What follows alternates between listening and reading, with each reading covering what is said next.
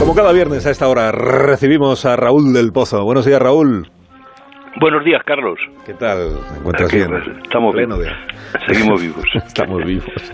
Pleno de ánimo. Pues que comience ya. ¡Viva el vino! Faltan dosis, faltan dosis y jeringuillas en, en, un nuevo timo el que se llama el del coronavirus, que empieza como el de la estampita. Me sobra una, te la pongo para no tirarla. Los chorizos extraperlistas por modernos van con chofer y viven del presupuesto.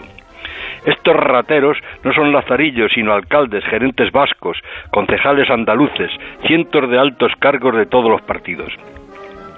Para la mangancia hay consenso. Han pillado a un consejero de Murcia y a su distinguida esposa, a tres alcaldes de Tarragona y de Alicante, a un gerifalte de Ceuta, y hay muchísimos más.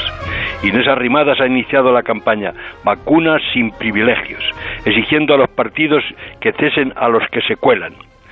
Todo eso ocurre cuando la vacuna es eficaz contra la cepa británica y cuando el que profetizó el coronavirus se ha mostrado muy asustado ante lo que pueda ocurrir en las próximas semanas.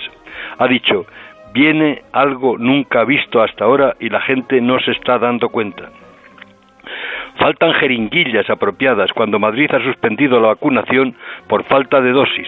Desde la Puerta del Sol me dijeron anoche, esta semana tenían que haber llegado 48.500 y han entregado la mitad. La semana que viene y la siguiente ya no nos han dicho, ya nos han dicho que tampoco llegarán el 100% de la cantidad prometida, que ya era insuficiente. En la India ardió el edificio que fabricaba las vacunas de la Universidad de Oxford y este año, querido Carlos, nacerán pocos niños. Los teléfonos inteligentes y las redes sociales han acabado con el folleteo a la antigua usanza. Así que salves el que pueda y eche un trago. Como dijo la rana al mosquito, más quiero seguir en esta tinaja que vivir en el agua. ¡Viva el vino!